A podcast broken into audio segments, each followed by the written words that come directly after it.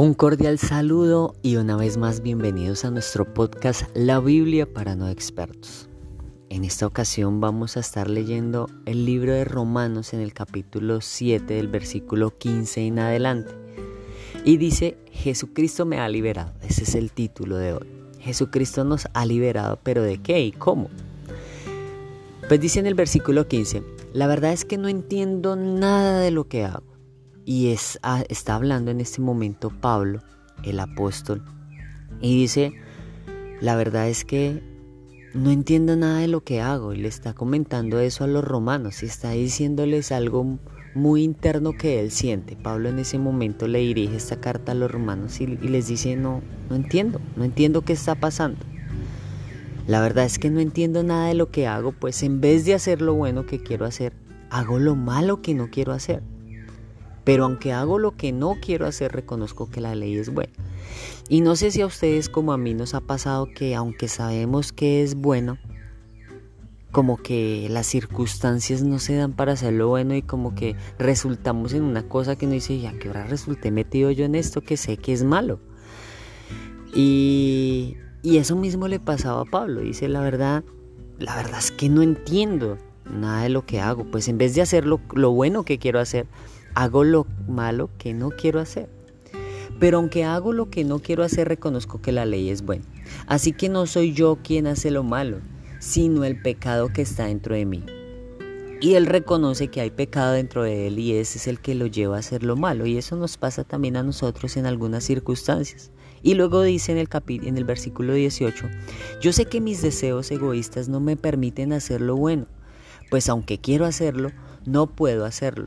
En, en vez de lo bueno que quiero hacer, hago lo malo que no quiero hacer. Pero si hago lo que no quiero hacer, en realidad no soy yo quien, hace, quien lo hace, sino el pecado que está dentro de mí. Y luego dice Pablo, me doy cuenta entonces de que, aunque quiero hacer lo bueno, solo puedo hacer lo malo. En lo más profundo de mi corazón amo la ley de Dios, pero también me sucede otra cosa. Hay algo dentro de mí que lucha contra lo que creo que es bueno Trato de obedecer la ley de Dios, pero me siento como en una cárcel donde lo único que puedo hacer es pecar. Sinceramente deseo obedecer la ley de Dios, pero no puedo dejar de pecar porque mi cuerpo es débil para obedecerlo. Pobre de mí. ¿Quién me librará de este cuerpo que me hace pecar me y me separa de Dios? Le doy gracias a Dios porque sé que Jesucristo me ha liberado. Y aquí vemos que, que vemos la humanidad de Pablo. Sabemos que Pablo fue un gran hombre y que hizo lo correcto, pero vemos aquí las luchas que tenía Pablo internamente. Dice, ah, aunque quiero hacer lo bueno, resulto haciendo lo malo. ¿Qué pasa conmigo? Y es el pecado que está dentro de mí el que me lleva a hacer lo incorrecto. Entonces, aquí podemos nosotros también eh, no sé si ustedes como yo se sienten identificados conmigo que a veces queremos hacer lo bueno y ah, resultamos haciendo lo malo. ¿Y por qué tomé esta decisión? ¿Por qué dije eso? Es más, a veces decimos alguna cosa, incluso alguna mentira, y nos decimos a nosotros mismos, ¿qué me pasó? ¿Por qué esa bobada, esa burrada? Como decimos en Colombia, ¿qué dije? ¿Qué me pasó? Pues bueno, es aquí donde vemos que a Pablo también le pasaba.